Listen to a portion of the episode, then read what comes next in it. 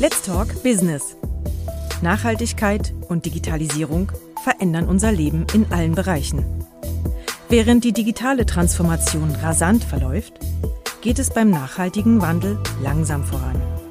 Doch beide Prozesse sind nicht umkehrbar. Mein Name ist Anne-Karin Stolze und im Podcast der BFH Wirtschaft spreche ich mit unseren WissenschaftlerInnen über ihre Forschungsthemen. Von Kreislaufwirtschaft über Innovation bis Data Science. Herzlich willkommen zur neuen Folge unseres Podcasts. Heute begrüße ich zwei Gäste, die untersuchen, wie die Situation für Gründerinnen in der Schweiz aussieht.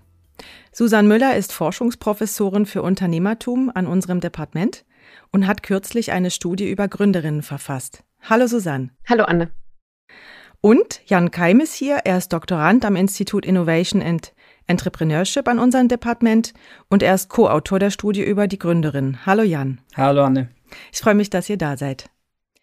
Zwischen Männern und Frauen gibt's im Berufsleben oder im Alltagsleben ja einige Lücken, Gaps auch genannt im Fachjargon, den Rentengap, Gender Pay Gap.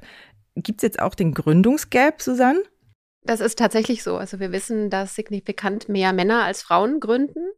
Das ist in den meisten Ländern so und auch in der Schweiz. Der letzte Global Entrepreneurship Monitor, der herausgekommen ist, ähm, hat gezeigt, dass auf zehn Gründer nur sechs Gründerinnen kommen.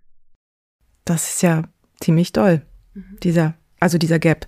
Genau, und ähm, wir denken, dass es natürlich bei Gründungsentscheidungen gibt es immer individuelle Gründe, warum jemand gründet oder nicht, aber es gibt eben auch gründungsrelevante Rahmenbedingungen. Und da, glaube ich, müssen wir wirklich drauf gucken, weil hier kann man in der Schweiz noch sich verbessern und so hoffentlich dann auch die Gründerinnenquote ähm, erhöhen. Was habt ihr in eurer Studie genau angeschaut? Wir haben uns angeschaut, wie sich die gründungsrelevanten Rahmenbedingungen für Frauen darstellen.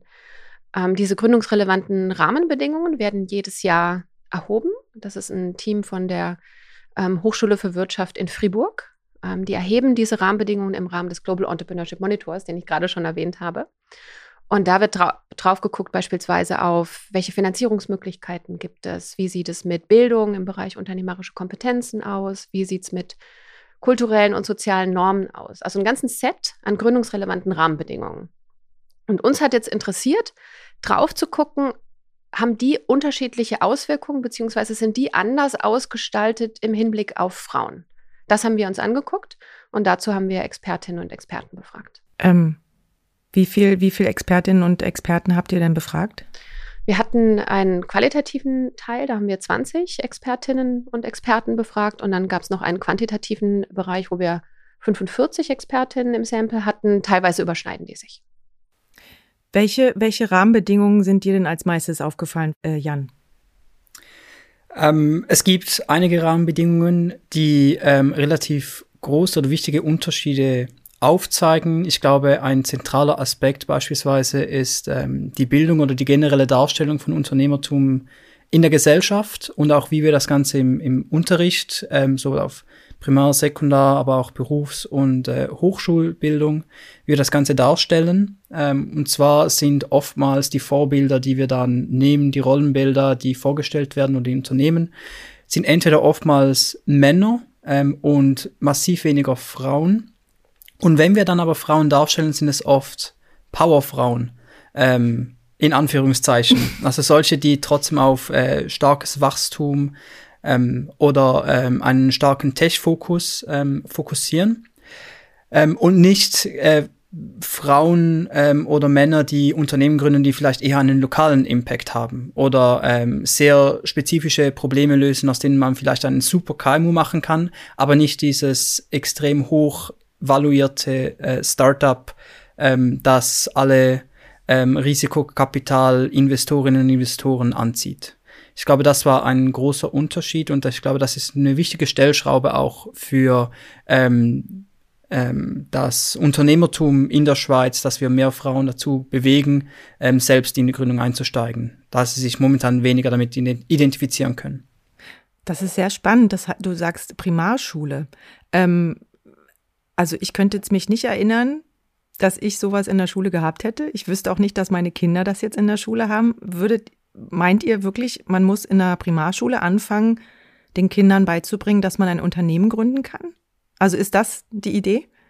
Also ich denke, unternehmerische Kompetenzen vermitteln sollte man schon sehr früh und auch in der Primarschule. Ich glaube, was ganz wichtig ist, bei unternehmerischen Kompetenzen geht es halt nicht nur darum, dass wir jetzt alle Unternehmen gründen, sondern unternehmerische Kompetenzen gehen eigentlich weit darüber hinaus. Was wir eigentlich erreichen wollen, ist, dass ähm, Menschen gestalten können, dass sie Wirtschaft und Gesellschaft mitgestalten können. Und dafür braucht es diese unternehmerischen Kompetenzen. Das sind beispielsweise Dinge, in der Lage sein, eine Idee zu formulieren, die mit anderen zu teilen, andere ins Boot zu holen, dass sie mitmachen und ihre Ressourcen zur Verfügung stellen, dass man gut kommunizieren kann, dass man Probleme lösen kann, auch erstmal Probleme analysieren kann, um sie dann zu lösen, dass man kritisch denken kann, also auch die Folgen des Tuns abschätzen kann und das kann dann manchmal genutzt werden, um ein Unternehmen zu gründen. Aber man braucht es auch, wenn man eine Initiative in der Gemeinde lanciert äh, oder wenn man in einem Unternehmen als Intrapreneur was verändert. Das heißt, es ist nicht nur ausgerichtet auf Unternehmensgründung. Und das Ganze kann man in Schulen einfach spielerisch machen, an eigenen Projekten arbeiten, Eigenverantwortung an, ähm, an die Kinder abgeben. Ich glaube, was wir wirklich schulen müssen, ist Proaktivität. Und das zeigen Studien, dass man das kann. Und das können ja Kinder beiderlei Geschlechts. Das ist so. Ähm, wir sagen auch vor allem bei der Bildung, dass eigentlich unternehmerische Kompetenzen im Primar- und Sekundärbereich in der Schweiz für beide Geschlechter zu kurz kommt. Mhm. Ähm, aber wir wissen, dass sich Frauen oft zum Beispiel weniger zutrauen. Und zwar signifikant. Es gab mal einen Global Entrepreneurship Monitor, das ist nicht der ganz aktuellste, aber ähm, vor zwei, drei Jahren oder so kam der heraus und der hat gezeigt, dass sich 60 Prozent der Männer zutrauen zu gründen und nur 40 Prozent der Frauen. Vielleicht liegen ja sogar die Frauen näher an der Wirklichkeit, aber wir merken, da gibt es Unterschiede und wir glauben, dass man bei Frauen vielleicht nochmal drauf gucken muss, was kann man hier machen, um Selbstwirksamkeit wirklich zu stärken und was Jan schon gesagt hat, wir brauchen andere Rollenmodelle und Beispiele. Äh, ja, Jan, genau. Ich wollte nochmal auf die, auf die Vorbilder kommen. Ähm, wer kann denn das aktiv verändern? Also Vorbilder. Ähm, ich glaube, das sind äh, zwei Aspekte. Wir haben zum einen heute schon ähm, unglaublich tolle Unternehmerinnen in der Schweiz, die ähm, Unternehmen gegründet haben, die lokalen Impact haben, auch solche, äh, die sehr bekannt geworden sind. Was mir gerade einfällt, ist zum Beispiel ähm, Ava Woman von Lea von Bidder.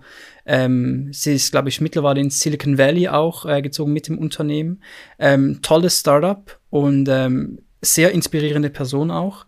Wir haben auch viele Unternehmerinnen und auch Unternehmen natürlich eben, die äh, kleinere Unternehmen gegründet haben. Und das ist die Realität von Unternehmertum. Wir sprechen zwar immer von diesen ähm, super tollen, schnell wachsenden, wertvollen Startups. Das sieht man in den Medien. Darüber wird gesprochen. Die Realität ist aber so, dass ähm, 90 Prozent und mehr äh, sind, sind KMUs, ähm, die daraus entstehen. Und das ist genauso wertvoll für Unternehmertum. Das ist die Realität, in der wir uns bewegen. Ähm, und mit solchen Ideen oder mit solchen Ambitionen können sich ähm, aus unserer Sicht viel mehr Frauen, aber auch Männer identifizieren, ähm, als dass sie nun den Druck haben, irgendwie ein schnell wachsendes Unternehmen aufzubauen und die ganze Zeit und das ganze Geld darin zu investieren. Also ich glaube, es braucht zum einen die, ähm, die Rollenbilder, die wir heute schon haben, ähm, aber die müssen proaktiv auch im Unterricht, in den Medien dargestellt werden. Ähm, und vielleicht der zweite Aspekt ist auch, wenn wir das dann gemacht haben, dann sollten wir auch wiederum aufzeigen, okay, was ist ähm, daraus entstanden, ähm, was haben wir in den letzten Jahren gesehen, was für Unternehmen ähm, zum Beispiel in der Schweiz einen Impact erzielt haben. Ähm, von daher Rollenbilder, ähm, ich glaube, müssen wir aufbauen zum einen, aber auch jene verwenden, die wir heute schon haben und da haben wir ausreichend. Und ihr habt ja in der Studie auch untersucht, dass Frauen ganz andere Unternehmen gründen als Männer. Ähm, kannst du da noch mehr darüber erzählen?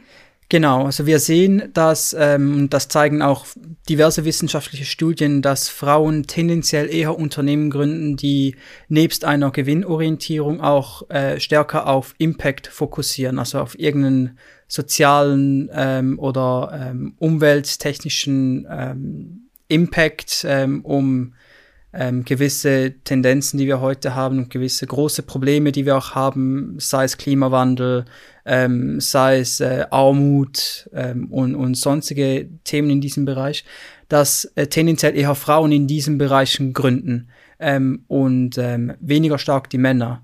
Daher, wenn wir mehr Frauen dazu bewegen, Unternehmen zu gründen, ähm, ist das Potenzial natürlich da, dass wir auch die großen Probleme, die unsere Gesellschaft äh, momentan ähm, versucht zu lösen, dass wir die auch tatsächlich lösen können. Aber dazu müssen wir das Potenzial nutzen. Dazu fallen mir jetzt noch zwei Sachen an. Ähm, das eine geht in die Richtung Stereotype. Die andere Frage, die, die mich beschäftigt und die du auch vorhin erwähnt hattest, war die Sache mit, den, mit der Finanzierung. Was, wo wollen wir zuerst anpacken? Wir können gerne mal zur Finanzierung äh, gehen. Ähm, wir glauben, dass bei den Finanzierungsinstrumenten, die stehen ja erstmal allen offen. Und ich glaube, wir können so ähm, unterm Strich sagen, dass die Schweiz, dass die Schweiz eigentlich ein sehr gutes Umfeld ist, um Unternehmen zu gründen und auch Finanzierung zu bekommen.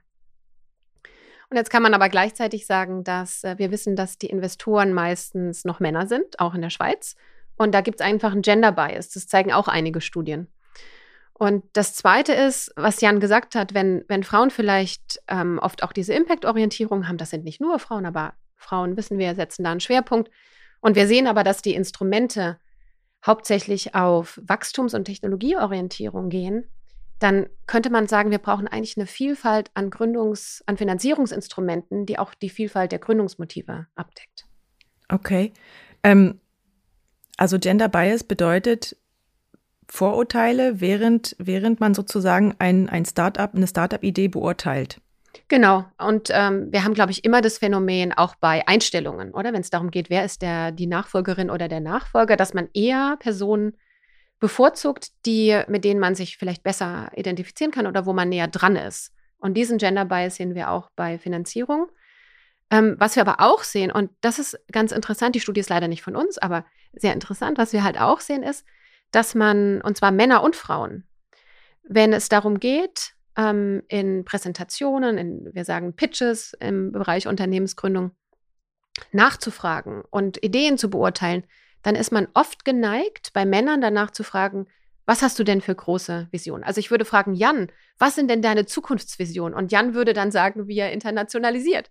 Und ich würde fragen, Anne, ähm, was hast du denn gemacht, um dein Patent, um deine Technologie zu schützen? Also ich würde Jan eher fragen, so promotion-oriented Sachen, ähm, visionsorientiert und dich eher Dinge, die mit ähm, Schützen, Aufpassen, dass nichts passiert zu tun haben. Und das gilt für beide Geschlechter. Also da sieht man, glaube ich, auch, wie tief drin diese Biases sind, ohne dass das die Frauen oder Männer, die da sitzen, wirklich wollen. Okay. Kommen wir nachher nochmal noch mal zur Finanzierung zurück. Jetzt möchte ich mhm. ganz kurz, weil wir jetzt ein paar Mal Bias und Stereotyp ja. hatten, nochmal drauf ist jetzt vielleicht ein bisschen eine gemeine Frage, aber mh, hm, also das Übliche in der Gesellschaft ist ja so, die Männer eben Kapital, Technologie, Expansion, groß, Vision und die Frauen so ähm, behüten, beschützen, ich sag mal caring, also Care-Arbeit. Ähm, und das zeigt sich ja offenbar auch in der Unternehmensgründung. Also Frauen wollen einen Impact haben, die Welt verbessern also vielleicht im lokalen, vielleicht im größeren Rahmen, aber eigentlich die Welt verbessern und Männer wollen sozusagen expandieren und Gewinn machen. Ähm, irgendwie kann das, also ja, das liegt ist, irgendwie so auf der Hand, ne? Ja, aber es ist tatsächlich zu schwarz-weiß und äh, wir sehen auch, also bei dieser Wirkungsorientierung, da haben wir jetzt auch in letzten jüngeren Studien gesehen, da gibt es auch viele Männer, die, die das bewegt und die das, ähm, die das möchten. Ich glaube, dass ich auch bei den Studierenden der jetzigen Generation eigentlich sehe, dass dieses Ich will Sinnhaftigkeit, ich will was zum Positiven verändern, das sehe ich bei Männern und Frauen. Und wir sehen natürlich auch Frauen, die wachstumsorientiert, technologieorientiert sind. Ähm, aber trotzdem, wenn wir einfach mal gucken, wo die, in, aus welchen Bereichen die Leute kommen, nehmen wir mal MINT, das Thema MINT, dann wissen wir, dass in der Schweiz ähm, im OECD-Vergleich ist die Schweiz ganz weit hinten, wenn es um Studienabschlüsse im MINT-Bereich geht. Knapp über 20 Prozent. Bei den Frauen. Bei den Frauen. Mhm. Ja, also wenn wir sehen, was die Frauen für Themen wählen, dann glaube ich, können wir noch ganz viel tun, damit wir die Themen vielleicht auch anders präsentieren, anders darstellen, dass sie für beide Geschlechter genauso attraktiv sind. Ähm, eine, ein Vorschlag, den wir in der Studie machen, ist, dass, lass, der, ist der Vorschlag, lass uns doch Impact-Orientierung und MINT und Technologie miteinander verknüpfen, weil man natürlich, wenn man einen großen Impact haben will, gerade mit Technologie sehr viel machen kann, viele Menschen erreichen kann. Wenn es um Skalierung geht, ist oftmals Technologie ein großes Thema. Also ich glaube, wir tun einfach gut daran, wenn wir Themen so präsentieren, dass sie verschiedenen Motivlagen entsprechen, sodass generell Männer und Frauen und ähm, Menschen mit verschiedenen Interessenslagen angesprochen werden. Ja, und ich glaube, da findet auch gerade sowas, ein Generationenwandel mhm. statt. Also das ändert sich. Aber eben dieses, ähm, dass so gewinnorientiert und Technologie gesellschaftlich mehr angesehen ist als die als einen Impact zu erzielen in einem Unternehmen, also auch ähm, gemeinnützig zu sein, ähm, das ändert sich auch gerade, weil ich meine, wir haben einfach global große Aufgaben vor uns, mit dem Klimawandel zum Beispiel. Wir können uns das gar nicht mehr leisten, einfach nur auf Gewinn und Wachstum zu setzen. Ähm, du hattest vorhin die Finanzierung angesprochen, Jan. Ähm, welche Möglichkeiten gibt es denn, das zu verändern? Interessanterweise gibt es beispielsweise Studien, die zeigen, dass ähm, obwohl Frauen beispielsweise andere Fragen äh, bekommen, wenn sie vor Risikokapitalinvestorinnen und Investoren pitchen, ähm, dass sie in Crowdfunding beispielsweise äh, tendenziell eher Vorteile äh, haben. Und ähm, in der Studie wird das ähm, die ich gerade im Kopf habe, wird das so begründet, dass äh, Frauen als vertrauenswürdiger äh, angesehen werden von Kleininvestoren, von ähm, Leuten ähm, wie, wie du und ich. Ähm, und wir sehen einfach, dass ähm, Finanzierungsmodelle, die nebst der Gewinnorientierung und dem Wachstumspotenzial Aspekte berücksichtigen wie Impact, ähm, Aspekte berücksichtigen, wie der Wandel in der Gesellschaft ähm, verbessert, angetrieben wird, ähm, dass solche Kriterien tendenziell dann eher ähm, hoffentlich Unternehmen bevorzugen oder ähm, Unternehmen eine Chance geben, die unter anderem eben tendenziell eher von Frauen gegründet werden, weil sie eben diese Impact-Orientierung haben. Ähm, ich glaube, es geht weniger darum, äh, ganze Finanzierungsmodelle über den Haufen zu werfen, sondern diese systematisch äh, zu verbessern und ähm, genau diese sozialen und, ähm, und gesellschaftlichen Komponenten in die Entscheidungen, wer, welches Startup finanziert wird und welches nicht, dass das dort einfließt. Ich glaube, das ist ein zentraler Hebel. Ihr habt ja in eurer Studie noch mehr noch mehr Empfehlungen rausgegeben. Also einmal diese, diese veränderten Finanzierungsmöglichkeiten. Ähm, wir hatten schon die Bildung angesprochen. Was gibt es da noch, Susanne? Also einen großen Bereich, den wir jetzt noch nicht angesprochen haben, waren kulturelle Normen, soziale Normen. Und wir sehen, dass Frauen in der Schweiz ähm, doch mehr der Familienarbeit und Betreuungsarbeit übernehmen. Und das heißt eigentlich, dass in dieser mittleren Lebensphase Frauen tendenziell weniger Zeit haben, Geld haben, um eine Unternehmensgründung voranzutreiben. Frauen gehen dann eher in Teilzeit. Und wir glauben, dass man hier was tun kann. Also das Stichwort, also erstmal die sozialen Normen äh, ändern und das Rollenverständnis überdenken. Das ist aber, äh, ja klar, das ist ein sehr langfristiger Prozess.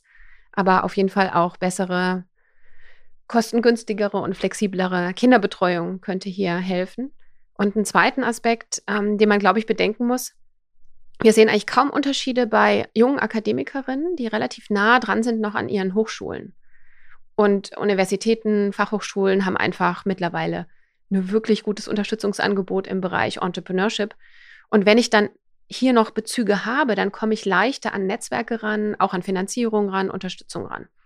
Wenn ich jetzt aber erstmal rausgehe und diesen Kontakt nicht mehr habe zu den, zu den Hochschulen, dann fällt es vielleicht schwieriger, da wieder reinzukommen. Also wenn es Hochschulen da irgendwie schaffen, mit ihren Alumni stärker in Kontakt zu bleiben, ähm, auch in der Kommunikation dann was mit Rollenmodellen zu machen und aufzuzeigen, was man alles machen kann, dann gibt es vielleicht da Chancen, dass da auch Frauen die Bezüge zu den Hochschulen nicht so verlieren. Ähm, wie muss ich mir das vorstellen? Was, was genau bedeutet mittlere Lebensphase? du willst jetzt eine Altersrange haben? Ja, so ungefähr. ähm, also ich denke, wir sprechen über die Phase, wo Familiengründung äh, eine Rolle spielt. Also ich sage mal so von Ende 20 bis dann vielleicht 40, aber auch Mitte 40 oder bei Akademikerinnen ist das oft später. Ähm, und dass wir da nicht mehr Gründerinnen sehen, ist eigentlich schade. Oder dass man diese Zeit nicht vielleicht auch nutzen kann, um ein Unternehmen zu gründen, ist eigentlich schade. Und ich glaube, das Potenzial muss man nutzen. Das ist nicht die einzige Baustelle, aber es ist eine größere Baustelle ähm, die man hat. Und da könnte man, wie gesagt, mit Kinderbetreuung was machen oder hier mit ähm, anderen Netzwerken auch. Ja, man, wir haben ja natürlich viele Netzwerke in der Schweiz, wo man Unterstützung bekommen kann. Aber vielleicht braucht es da auch andere Themen und Formate, um noch mehr Frauen anzusprechen. Also sieht man das direkt in der Statistik so, äh, Frauen nach dem Abschluss des, des Studiums gründen und dann gibt es so wie ein, ein nochmal ein Gap und dann so mit Mitte 40, wenn die Kinder schon groß sind. Also ich kenne da jetzt nicht alle Statistiken, aber was wir sicher sehen, ist, dass die wachstums- und technologieorientierten sehr, ich sag mal, wissens- und innovationsbasierten Gründungen, die kommen halt doch oft auch Hochschulen, aus Hochschulen heraus. Und das mache ich dann vielleicht oft, wenn ich meinen Master abgeschlossen habe oder auch wenn ich doktoriere und daraus entstehen Dinge. Und ich glaube, das ist wichtig. Und gerade da, in den Bereichen sehen wir ja natürlich weniger Frauen. Mhm. Aber wenn ihr jetzt sagt, ähm, dass die sozialen, äh, wie heißt es genau, die sozialen Normen und die Rollenmodelle müssen überarbeitet werden, puh, das ist ja nichts, was wir bis nächste Woche schaffen. Also das ist ja ein langer Prozess. Ja. Genau, das ist ähm, auf jeden Fall ein, ein langer Prozess und ich glaube, daran können wir ähm, auch nicht viel ändern, dass das Zeit braucht, um diese Rollenmodelle ähm, anzupassen, diese Rollenmodelle zu überdenken. Ich glaube, das, das ist ein gesellschaftlicher Prozess. Ähm, wir können das aber beispielsweise, ähm, wie schon erwähnt, mit, mit Rollenmodellen ähm, oder mit, ähm, mit Vorbildern ähm, allenfalls ähm, ein bisschen unterstützen. Ähm, und es gibt da kleinere ähm, auch Stellschrauben, äh, kleinere in Anführungszeichen, die man allenfalls dazu verwenden kann. Ähm, wie gesagt, andere Rollenbilder in Unterricht, äh, an Hochschulen, aber auch an Berufsfachschulen, ähm, auch, wie gesagt, Primär-, Sekundär-Bereich, ähm, dass wir dort ähm, auch eben aufzeigen, dass es nicht nur ähm, Gründungen gibt, äh, die äh, hauptsächlich Männer vollziehen oder nicht nur ähm, große Unternehmen, die Männer gegründet haben, sondern auch größere Unternehmen, die Frauen gegründet haben oder auch kleinere Unternehmen, die Männer gegründet haben und Frauen. Und das ganze Spektrum aufzuzeigen, was Unternehmertum eigentlich beinhaltet und dass es eine attraktive Karriereoption ist. Und dann kann man wahrscheinlich auch bewusster äh, für sich selbst entscheiden, ähm, später, was man will, wie man äh, das eigene Leben ausgestalten will. Ähm, nebst, wie gesagt, den langsamen Prozessen in der Gesellschaft, glaube ich, äh, können solche Initiativen und solche ähm, Tendenzen helfen, dass man zumindest eine ähm, proaktivere oder besser informierte Entscheidung für sich selbst treffen kann, was man eigentlich will. Ja. Habt ihr, ähm, wisst ihr, ob es vielleicht Unterschiede gibt zwischen der Romandie und der Deutschschweiz? Ich, einfach wegen Kinderbetreuung und ähm, offeneren Rollenmodellen? Also die Gründungsintentionen sind schon unterschiedlich, aber Kinderbetreuung weiß ich jetzt nicht, hm. nicht ganz genau. Da müsste man tatsächlich in die Studie, die wir schon mal genannt haben, gucken, die, glaube ich, in manchen Jahren zumindest da auch die Unterschiede besser rausgearbeitet hat. Ja. Habt ihr da auch noch Vergleiche aus anderen europäischen Ländern? Irgendwelche ähm, Beispiele, wo das, wo das glückt? Ich glaube, dass ich bin mir nicht mehr hundertprozentig sicher, aber ich glaube, Spanien ist ein Land, das eine relativ hohe äh, Gründerinnenquote hat. Wenn es mich wenn ich nicht ganz falsch liege, ist die Gründerinnenquote höher als die Gründerquote, als eines einzigen oder das einzige Land in Europa. Ähm, und wir sehen natürlich auch, dass ähm, Rollenbilder etc. Ähm, tendenziell beispielsweise in den skandinavischen Ländern ähm, eher, sagen wir, aufgeweicht sind. Ob sich das Ganze dann übersetzt in äh, eine höhere Gründerinnenquote, ist ähm, ein Thema, das man sich vielleicht spezifischer anschauen müsste. Da habe ich die Zahlen auch nicht gerade im Kopf. Ähm, aber zumindest ähm, kann man mit solchen Gesellschaften dann auch, ähm, wie vorhin kurz erwähnt, ähm, eine ähm, besser informierte Entscheidung für sich selbst treffen zumindest, ob man jetzt äh, in Unternehmertum einsteigen will und ein Startup gründet oder eben nicht. Ähm, also ich glaube, es geht ähm, nicht mal zwingend darum, einfach mehr Frauen zu Gründungen zu bewegen, sondern dass äh, die Entscheidung dazu zu gründen oder eben nicht zu gründen, ähm, dass diese ähm, bewusster getroffen werden kann und nicht so stark von äußeren Faktoren beeinflusst werden. Darum haben wir uns ja auch schlussendlich die Rahmenbedingungen angeschaut. Ja, und jetzt könnten ja kritische Stimmen sagen, es ist doch eigentlich egal, ob jetzt Männer oder Frauen ein Unternehmen gründen. Hauptsache, es gibt Innovationen in der Schweiz. Was entgegnet ihr denen? Susanne vielleicht zuerst und dann Jan? Ja, ähm, das kann man ja, dieses Argument kann man dann für alle Berufe eben bringen. Und ich, ich glaube, wir müssen einfach sagen, wir können es uns nicht mehr leisten. Also egal in welchen Berufen, dass wir hier die ähm, Perspektive der Frauen und äh, die Schaffenskraft der Frauen vernachlässigen. Ähm, Umbau zu einer nachhaltigen Wirtschaft ist ein Thema. Da brauchen wir alle, die mitarbeiten. Ähm, aber auch, man muss, glaube ich, sehen, das sind ja die Dienstleistungen und Produkte von morgen.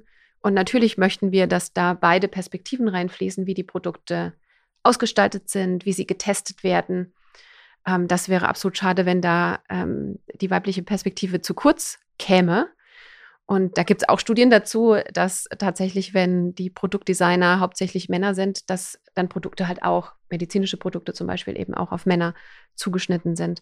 Ähm, für mich ist tatsächlich das Wichtigste, mit unternehmerischen Kompetenzen wollen wir wirklich erreichen, dass alle die Gesellschaft mitgestalten können. Und was jetzt auch in unserer Diskussion, das ist natürlich unsere Studie ist angelegt auf Gründung, äh, aber ich möchte nochmal betonen, das kann man auf unterschiedliche Art und Weise. Also das kann man als Politikerin und Politiker, das kann man als institutionelle Entrepreneurin, also indem man Spielregeln ändert.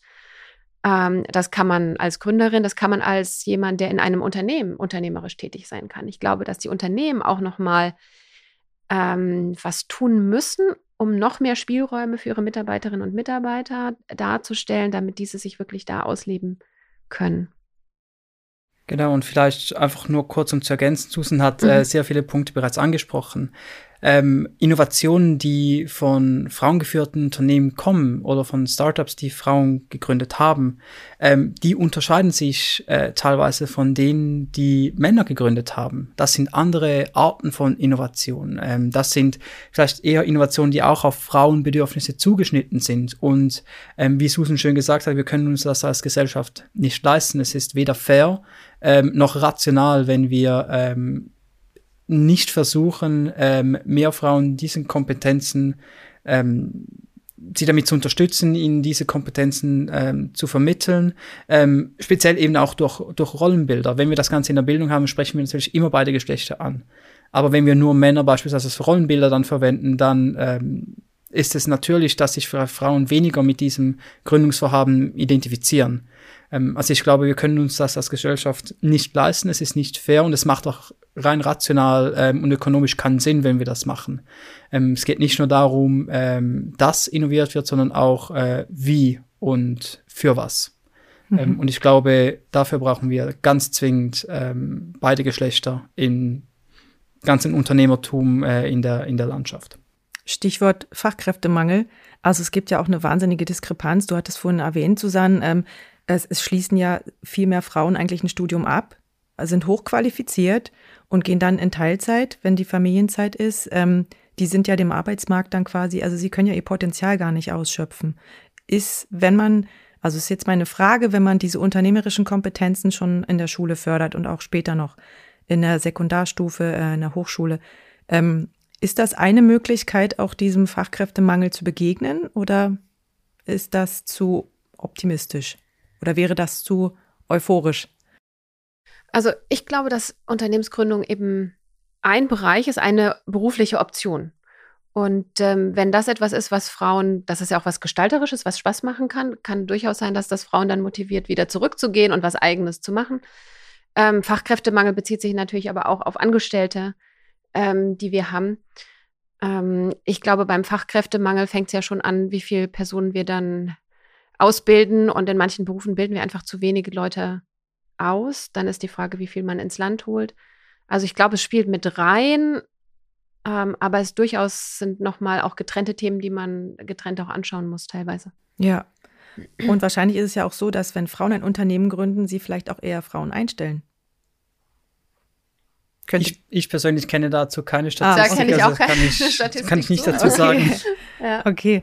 Was wären denn jetzt so für euch, wenn ihr jetzt Wunschkonzert machen könntet, was wären für euch jetzt die nächsten Schritte in der Umsetzung? Also was würdet ihr als erstes anstoßen jetzt, als wichtigsten Punkt?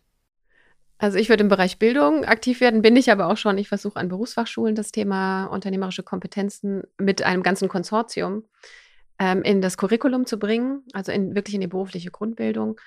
Und da versuchen wir einfach in unseren Materialien Männer und Frauen zu beachten. Und wir mussten uns da wirklich an die eigene Nase fassen, weil wir äh, am Anfang irgendwann gemerkt hatten, wir haben Fallstudien und da geht es manchmal um Scheitern. Und wir haben es wirklich geschafft, dass die Fallstudien, wo es schiefgegangen ist mit der Unternehmensgründung, dass wir da Frauen als Protagonistinnen hatten und in den anderen Männern und mussten das dann ändern. Und auch in den Beispielen müssen wir einfach darauf achten. Es gibt ja Frauen, die tolle Unternehmen gründen. Das, also wir merken da selber, weil wir greifen natürlich auch auf vorhandene Materialien oft zu oder haben selber in unserem Kopf die Sachen, die wir oft gehört haben. Also in der Bildung setze ich mich dafür ein, dass wir hier, wenn es um Beispiele geht, wirklich versuchen, das ausgeglichen zu machen. Ähm, und ich versuche das an die Berufsfachschulen zu bringen. Bildung ist das, was ich mir wünschen würde, ähm, an Berufsfachschulen, dass wir das da noch stärker reinbringen können. Und ich glaube, wir müssen tatsächlich schon ein bisschen früher anfangen und das Ganze spielerisch mhm. reinbringen. Mhm. Also ich setze auf Bildung. Okay. Und du, Jan? Ähm, wenn ich, wenn es Wunschkonzert ist, würde ich sagen, dass wir als Gesellschaft ähm, und dementsprechend vor allem in den Medien, aber auch in der Bildung, dass wir ein realistischeres Bild von Unternehmertum haben. Ähm, wie vorhin schon, ähm, glaube ich, einige Male erwähnt, ähm, fokussieren wir uns oft auf diese schnell wachsenden, super coolen, technologiebasierten Startups, ähm, die Millionen, Milliarden Umsätze generieren. Ähm, Stichwort ähm, die ähm, oft in den Medien waren, dann Uber, Facebook, Amazon ähm, und so weiter, aber auch ähm, jüngere Unternehmen, die wir jetzt in der Schweiz haben, ähm, die, die Unicorns wie Sportradar etc., äh, die stehen äh, in den Medien im Fokus, aber das repräsentiert einen ganz, ganz geringen Anteil von den Startups, die wir in der Schweiz oder auch global haben. Und wir brauchen da definitiv ein realistischeres Bild, dass viele Startups ähm, entweder gar nicht wachsen, nur marginal wachsen oder scheitern. Ähm, ungefähr jedes zweite Unternehmen nach fünf Jahren in der Schweiz äh, geht Konkurs. Ähm, und, und das ist die Realität. Ähm, und schlussendlich ist es wichtig, dass wir auch das aufzeigen. Ähm, Scheitern ist normal, Scheitern ist vollkommen okay. Ähm, und ähm, in dem ganzen Prozess, ein Unternehmen aufzubauen, da hat man so viel gelernt. Ähm, wir müssen wirklich aufpassen, dass wir das Ganze nicht ähm, negativ konnotieren, wenn jemand etwas versucht hat und dann gescheitert ist. Ähm, da gibt es ganz viele Kompetenzen, die man erlangt hat ähm, und es ist okay. Wie gesagt, da hätte es viele Einflussfaktoren extern. Also ich glaube, wir müssen wegkommen von diesem super coolen, schnell wachsenden Startups, die überall porträtiert werden und auch aufzeigen, was die Realität von den meisten Unternehmerinnen und Unternehmern in der Schweiz, aber auch global ist. Und das ist wenig Wachstum bis gar kein Wachstum oder eben scheitern. Und das ist okay. Äh, dieses Stigma müssen wir in der Schweiz ganz zwingend ähm, ähm, irgendwo in die Mülltonne schweißen. Ja, das klingt doch auch wie nach einem kleinen, auch schon wieder Paradigmenwechsel, den du vorhast. Also man, ihr habt eigentlich große Ziele, beziehungsweise äh, es gibt große, große Aufgaben, große Herausforderungen. Ich habe heute sehr viel von euch gelernt. Die Zeit ist leider um. Ähm, vielen Dank für eure Informationen, für die spannenden Insights. Ich wünsche euch, dass wir, dass ihr mit dieser Studie und mit den Ergebnissen eine gesellschaftliche Debatte anstoßen könnt. In der nächsten Folge spreche ich mit Aline Trede, Claudine Esselva und Ingrid Kissling darüber. Es sind drei Politikerinnen und sie werden darüber philosophieren, was man genau in den politischen Prozessen tun kann, damit mehr Frauen ein Unternehmen gründen.